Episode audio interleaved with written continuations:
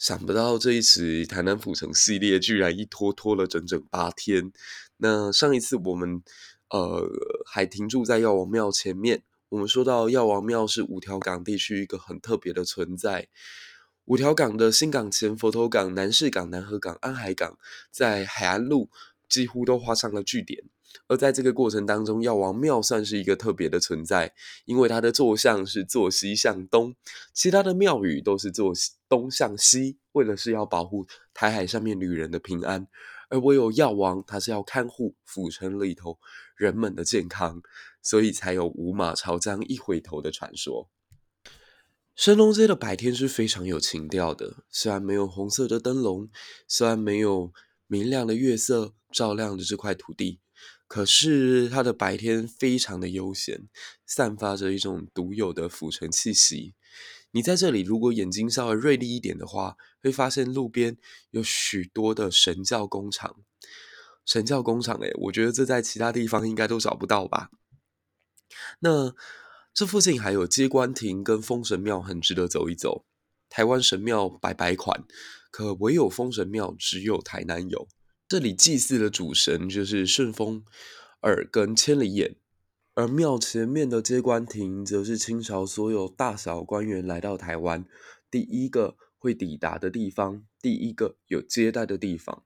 所以无论是呃蒋允熙、蒋玉英、蒋元枢，还是后来的沈葆楨，其实都是从这里登陆的。你可以感觉到整个五条港地区。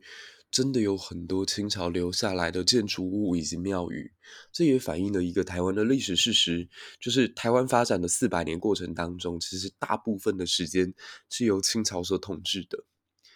那更更加有意思的是，庙宇虽然是清朝所建立，但是里头所祭祀的神灵也好，祭祀的科仪也好，或者留下来的礼俗也好，又多为明朝的旧制。所以，如果上一集我们提到台南是一座华皮日古台湾魂的城市，我们这一期可以更加的去呃接一个下联，叫“明月清风洋河味”。明朝人的旧制，清朝人的建筑，洋人的习惯，以及日本人的口味，所以说。台南是一座国际型的都会，而且几个世纪以来都是如此，一点都不过分。那走出了古色古香的五条港地区，我们继续往市区出发。这里会有两座充满故事的古迹供你选择。我有一点选择性障碍哦，在这里往往都会觉得很头痛。一个地点是赤崁楼，一个地点是大天后宫。那这两座古迹都大有来头，一座曾经是。帝国的首府，一座曾经是台湾民主国的总统府。相信听到这里，你应该跟我一样，也都产生选择性障碍了吧？那我可能会倾向先介绍赤崁楼，毕竟赤崁楼是无论你从国中、国小、高中的课本里面看到也好，还是来到台南看观光简折页、看观光相关的书籍也好，都会率先拿来介绍的一个重点中的重点。这附近还有水仙宫，还有海神庙，还有着荷兰的王城遗迹，还有九座曾经为了平定林赏文而设立的建建立来纪念的碧玺。所以站在知名度的这个角度来看，观光嘛，有的时候你就会从知名度高的呃古迹下手。那走吧，我们就去看看赤坎楼。先说赤坎楼呢，它原本在荷兰统治时期叫荷恩城，对我们现在所熟悉的什么普罗明遮城，只不过是因为 province 这个字的翻译省的意思，所以它真正的名字应该不是普罗明遮，而是应该叫荷恩。那台湾史的专家翁家英教授呢，更是直接称呼它为红毛楼。那荷恩城堡非常有趣的是，它的建筑本体是由三合土所构成的。所谓三合土，是把牡蛎的壳磨碎之后磨成粉，再加上糯米汁，再加上糖水组成。那这样的建材呢，虽然听起来好像很废，但往往都可以屹立不摇几百年，无论风吹雨打还是日晒，都有办法一直坚持着撑在那里。所以无论是国姓乡的糯米桥也好，或是北部一些早期的红楼建筑，也都是由三合土所组成而成。我们在第一季的第七期到第九期曾经聊过一个呃遥远的祖国系列——荷兰的故事与台湾。那这一期我们刚好可以接着呃当初那个系列的尾声继续往下讲，也就是到了一六六一年之后又发生了什么事情。一六六一年是郑成功带兵攻台的时刻，他在四月二十一号的中午。于金门廖罗湾集结了上百艘的战舰，即将要开赴台湾海峡进攻一个他的父亲曾经练过兵的地方。但是这一条路却比他想象的来得更加艰难。我们先聊聊郑成功这个人哦。郑成功在我们历史课本当中的印象，仿佛是一个 NPC，他唯一的任务就是攻下台湾，然后就下台一鞠躬就没有了。如果你在对他稍微做过研究的话，大概会记得这个人的个性脾气非常的暴躁。他面对自己的儿子乱伦，面对自己的部将的背叛，永远都是想到一招杀。他的个性非常的难测，时常会因为暴怒而失去理智，甚至有传说说他之所以会死亡，就是在疯狂的情绪当中用手指刮破了自己的脸，最终抑郁而死。可以有另外一种史书呢，认为郑成功长相极为清秀帅气，而且年少有为。当时在见了唐王朱玉建之后，立刻被赐为国姓，而且被倚仗为明朝最后的栋梁，在东南沿海地区呢横行了几十年的时间，不啻是一位英雄。那这几年原住民史观也慢慢的崛起。如果站在原住民的角度来看郑成功，那他是一个不折不扣的大魔王。甚至在民间有一个传说，认为其实这几年天界要重新选玉皇大帝，上一任玉皇大帝是关公，而下一任是郑成功。可郑成功要升上这个神格之前，面对了一个极大的挑战，是当年他屠杀过的希拉雅人。这个罪过一直在他的心中萦绕不去，所以郑成功必须要先向这些希腊雅人认错，才有办法提升他的神格。为此，还有一部电影在讲这个过程，叫做《看不见的台湾》。诶，大家有兴趣的话呢，我在下一集会再稍微聊一聊这部电影讲了什么。那如果站在我的角度，我当然不会想要过郑成功的人生，无论他有多帅，无论他的父亲有多有钱，这都。不会改变郑成功悲剧的一一生。回到六一年，他的军队从廖罗湾出发之后呢，抵达了澎湖，结果很快的就发现军队的粮食不足了，而且季风的方向好像也不太对，所以他就在金门岛上打转了整整八天，一直到了二十九日的时候，在大雨滂沱之中，他必须得前进了。他发出了指令，要求军队立刻前往台湾。三十日黎明破晓的时分，他终于看见了那块被西方人称之为福尔摩沙的土地。终于，他看见了热兰遮城城堡出现在自己的眼前。呼！终于，我想郑成功的内心是这么想的，却有另外一个人发出了完全相反的声音。哇！终于，这个人就是当时的荷兰总督奎伊。奎伊他出生于一六一五年的瑞典，在他成长的过程当中，见证到了瑞典从一个地方国家慢慢跃升为欧洲的第一强权。瑞典帝国在古斯塔夫二世以及克里斯蒂娜女王这两位带有传奇性的领导人带领之下，占领了今天的波兰、丹麦、德国，驰骋整个神圣罗马帝国。在三十年战争的初期，成为最具风骚的一个代表。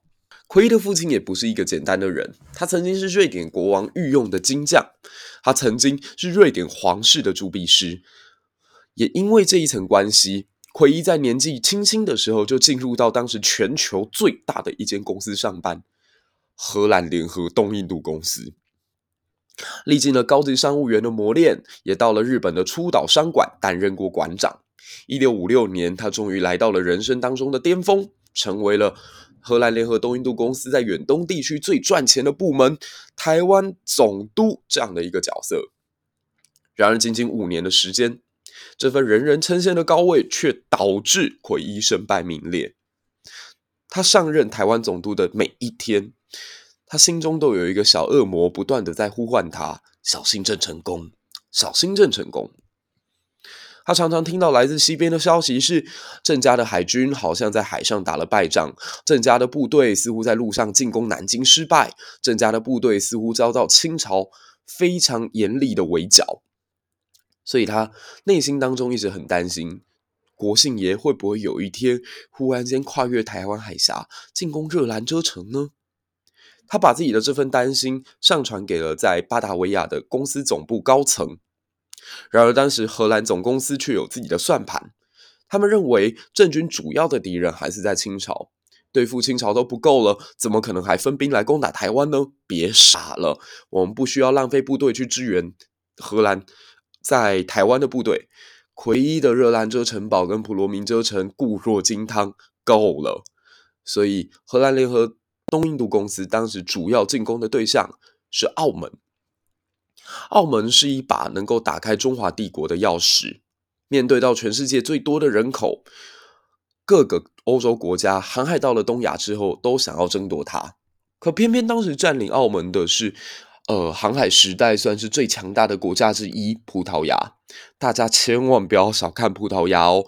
葡萄牙虽然在美洲只占领了一块殖民地，就是今天的巴西，可巴西像是上帝留在世间的聚宝盆一样。在这里有挖不完的黄金、钻石、烟草、棉花，甚至在最后还找到了橡胶。这位帝国源源不断的输入无限的财源，使得葡萄牙在航海上一直不虞匮乏。而在东方的航线上面呢，葡萄牙人占领的是印度的古里，也从古里获得他们欧洲人最喜欢的香料。因此，帝国的财力可以支撑他们购买最先进的武器以及装备最好的火药。你可以发现，在十六世纪的时候，明代的文献当中，只要提到厉害的武器，前面通常都要加上三个字“佛朗机”。无论是大炮、枪支还是火药桶，前面只要加上“佛朗机”，听起来就威力无比。顺带一提哦，明朝对清作战过程当中最顺利。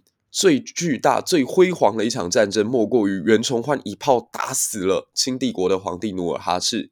尽管这只是一个传说，但当年袁崇焕所使用的那一门大炮，就是佛朗机所制造的，也就是葡萄牙制造的。听到这里，你或许也可以知道，荷兰这个航海上的后起之秀，为什么要急着抢夺澳门了。澳门毕竟是打开中国帝国的钥匙，面对这个全世界人口最多的广大市场，所有国家都垂涎三尺。这个现象好像一直到现在也没有改变。那也因此让荷兰联合东印度公司放松了对郑成功的戒心，并没有派军队来台湾协防魁一。这是郑成功人生当中非常非常少数的幸运，但是往往就是这样，幸运一波来。厄运也会一波来，他的幸运还没有走到头。那天他看了一下台南附近的地形，他发现如果想要进入到台江内海的话，那鹿耳门是一个绝佳的水道。可偏偏鹿耳门非常的窄，而且水非常的浅，如果他的战舰过去的话，应该会搁浅。加上奎一万一在这个地方有派兵防守的话，那他的军队不就像是肉包子打狗有去无回了吗？所以郑成功迟疑了一下，但没有多久，他的斥候，也就是他的哨兵，告诉他一个好消息：鹿耳门水道之上没有发现半个荷兰防守的士兵。原因也很简单，奎伊认为自己的兵力单薄，不应该再分兵防守，全兵都退守在普罗民遮城以及热兰遮城的沿线之上，所以鹿耳门可以说是门户洞开。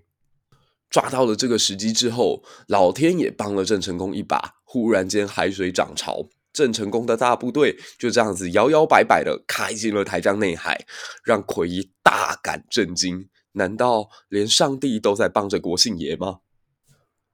没有花上几天，郑成功就包围了普罗民遮城，而且对他进行了一轮猛烈的攻击。我想荷兰人应该也非常非常非常的惊讶，因为郑家所配备的火药居然一点也不落后于自己。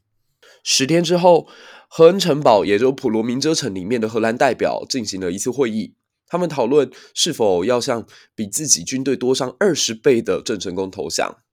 会议进行得很顺利，决议过程当中就好像是中华人民共和国的人民大会堂一样。有没有意见？没有，没有，没有，没有。好，通过。于是他们顺利的通过，对郑成功投降了决议。郑家军队终于大摇大摆的开进合恩城堡里头。郑成功也立刻把合恩城改成一个非常具有中华帝国风格的名字，他叫这里东都明京承天府。于是使得这一座小小的城堡成为了大明帝国的第四座首都。北京紫禁城、南京凤阳以及东都明京。当然，这只是名义上的，毕竟这个时候的明帝国已经如风中残烛。但至少在一个片这个片刻当中，郑成功是开心的，因为他相信征台战役即将要结束。但让他没有想到的是，这居然只是一个开始，因为围攻热兰遮城整整耗尽了郑成功九个月的时间，期间他还要面对很多问题，包括荷兰后来的援军，包括后来荷兰居然偷偷跑到了福建，跑到了泉州，跑去跟。呃，清朝在南边的大王耿继茂、耿精忠联络，打算组成清河联军进攻自己。奎一的顽强、热兰遮城的坚固，以及自己的无计可施，都将使得九个月后的他精神几乎濒临崩溃。三十九岁的郑成功此时是有输不起的压力的，他的人生非常的悲惨。我刚刚有提到，所有的。事情、压力、挫折，仿佛就像是老天为他这辈子做下来的诅咒一般。这得从一六四六年说起。当年的他二十二岁，用我们现在的角度来说，就是一个大学生刚毕业，准备当兵，甚至准备开始要找工作的时候。这一年，清军入了山海关，攻下了南京城，即将兵临福建。他的父亲郑芝龙眼看着苗头不对，于是告诉郑成功说：“哎，走，我们投降吧。”郑成功为了表明跟自己的父亲划清界限，他焚烧了从小穿到大的儒服儒袍，誓言忠孝不能两全，跟自己的父亲说再见。可在这之后的每一天，他都受尽各种精神摧折。因为他那个天真无知，原本以为清兵进得来，官升得去，将要发大财的父亲郑芝龙，居然被清军主帅伯洛一个反手，一个背刺，直接抓到北京软禁了起来。而且清朝一不做二不休，在抓走郑芝龙之后，还趁势攻下了郑家的祖地南安。南安这个地方值得一说，它在今天福建泉州的统呃治下。那我曾经查过我家的族谱，发现我家也是福建泉州南安过来的，所以这个地方呃算是我某种意义上的故乡。那当然，这里除了出过郑成功这样的大英雄，也出过洪承畴这样的大汉奸。清军进攻南安之后呢，大肆强掠，甚至奸杀了郑成功的母亲田川氏。那这里就有一段令我觉得毛骨悚然的记录哦，就是清军奸杀郑成功的母亲之后，郑成功回到了这片残破的故地，他找到母亲的尸体，然后把自己母亲的肚子剖开，把里头的内脏都拿出来清洗了一番之后，才重新收敛下葬。这段记录出自于明末三大家之一的黄宗羲。我想他的记录应该作假的可能性是很低的。黄宗羲在《赐姓始末》讲到郑成功的故事的时候，特别提到了这一段。我觉得他也侧面反映了郑成功为什么个性当中会有这么极端，常常呃过于极度情绪化的表现。受到这种冲击，换成是你，你能够接受吗？父亲被抓走了，母亲被玷污了。然而，老天爷对他的考验还没有结束。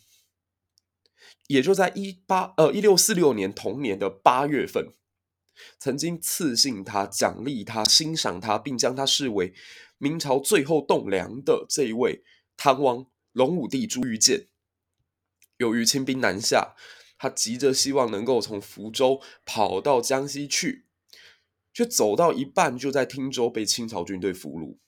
后来他绝食身亡，所以欣赏郑成功的伯乐，欣赏郑成功这一匹千里马的伯乐，也在这个时候被清朝给杀了。还没完，他年少时的一个偶像郑成功，在青年时代所最崇拜的一个明代第一大才子、第一大君子，同时也是自己的老师钱谦益。满口曲意成人，甚至是明朝一代忠臣烈士的领袖，在一六四六年这一年投降了清朝，剃了头发，把自己变成了金头鼠尾，跑到北京去担任官官职了。你可以感觉到，这种就是天崩地裂。那此后的郑成功呢，曾经想尽各种办法进攻过泉州，打过海城，守过同安，围过诏安，但通通以失败告终。创业之路多舛至此，我觉得换成是任何人都会选择放弃，但他郑成功没有，他也不能放弃，因为他不能对不起他的母亲，他不能对不起欣赏他的龙武帝，而且他身边几乎没有任何人可以相信，他的兄弟会背叛他，他的叔伯会叛变他，他的部将也会叛变他。举一个例子吧，当初他曾经非常相信他底下一位充满才华的将领。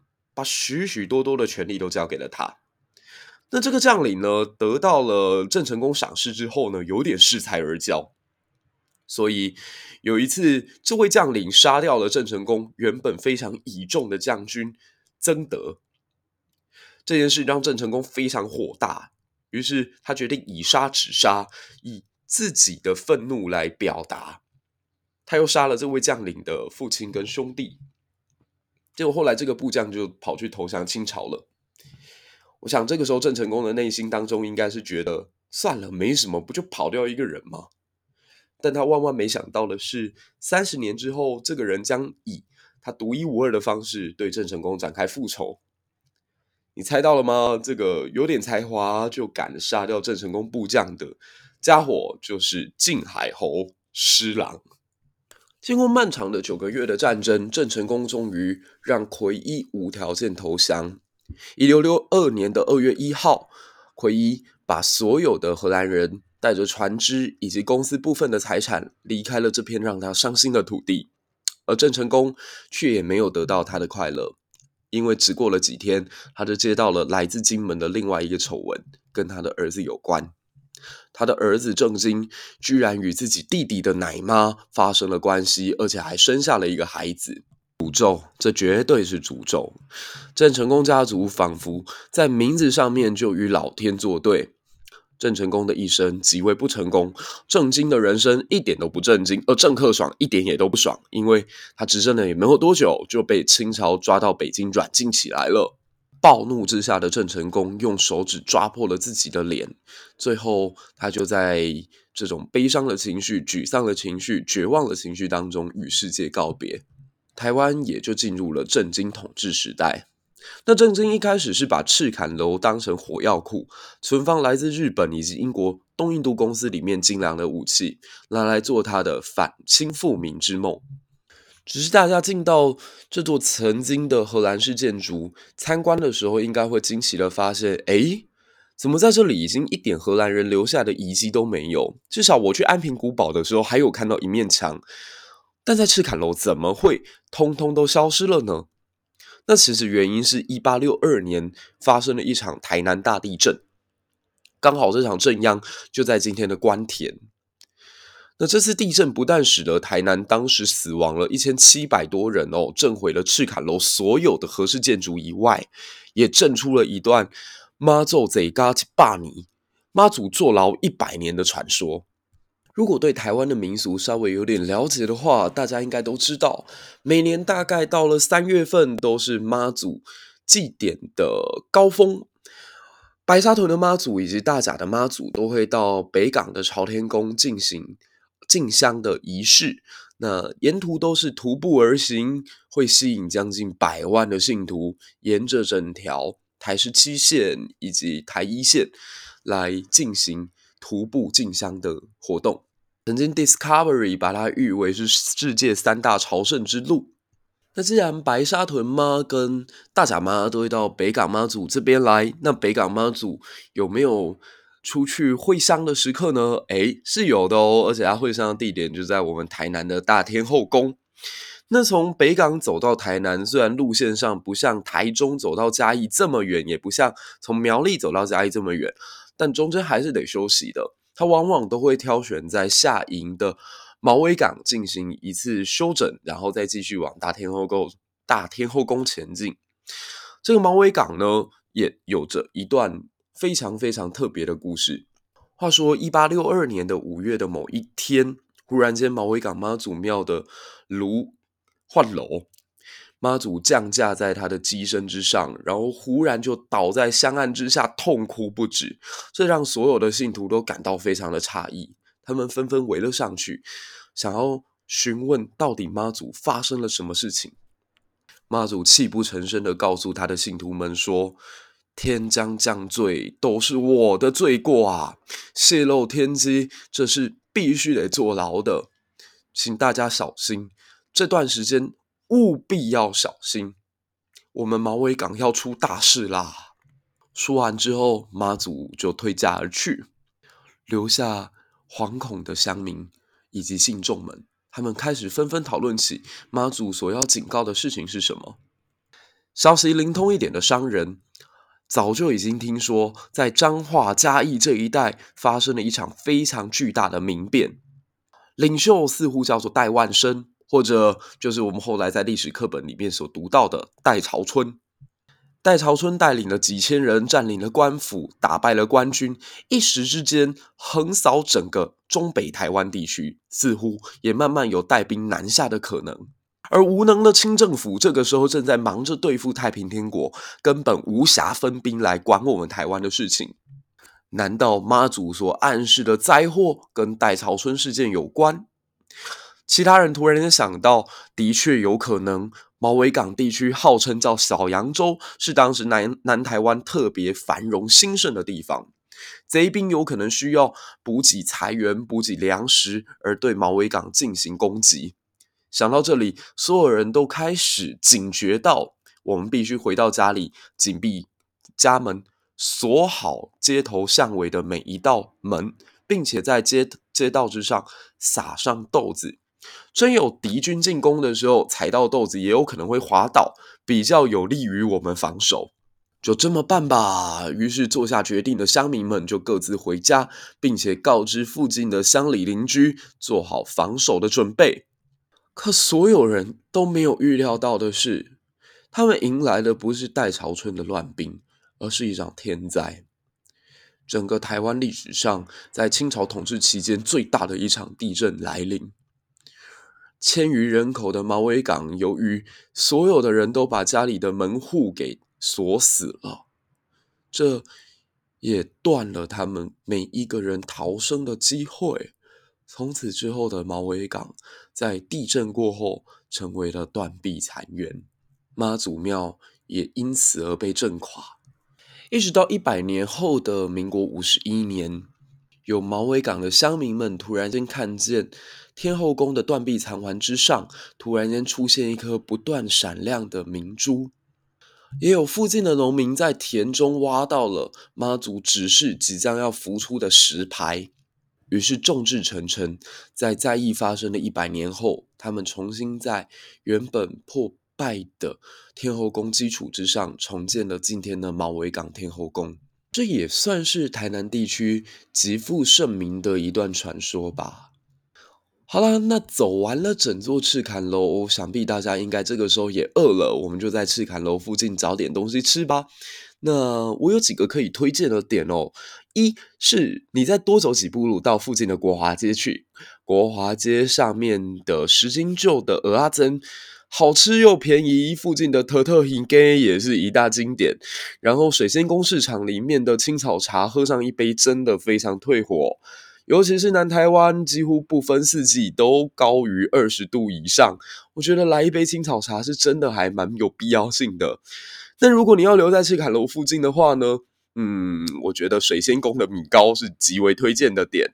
虽然水仙宫的米糕它没有扛棒，但是由于它的口味实在是很不错，所以当地的人都非常的喜欢。你只要看到生意很好的那家米糕店，走进去就对了。另外就是五妙肉圆啦，五妙肉圆的 CP 值真的很高，一颗肉圆嚼下去，满满都是鲜美的肉，皮非常非常的薄。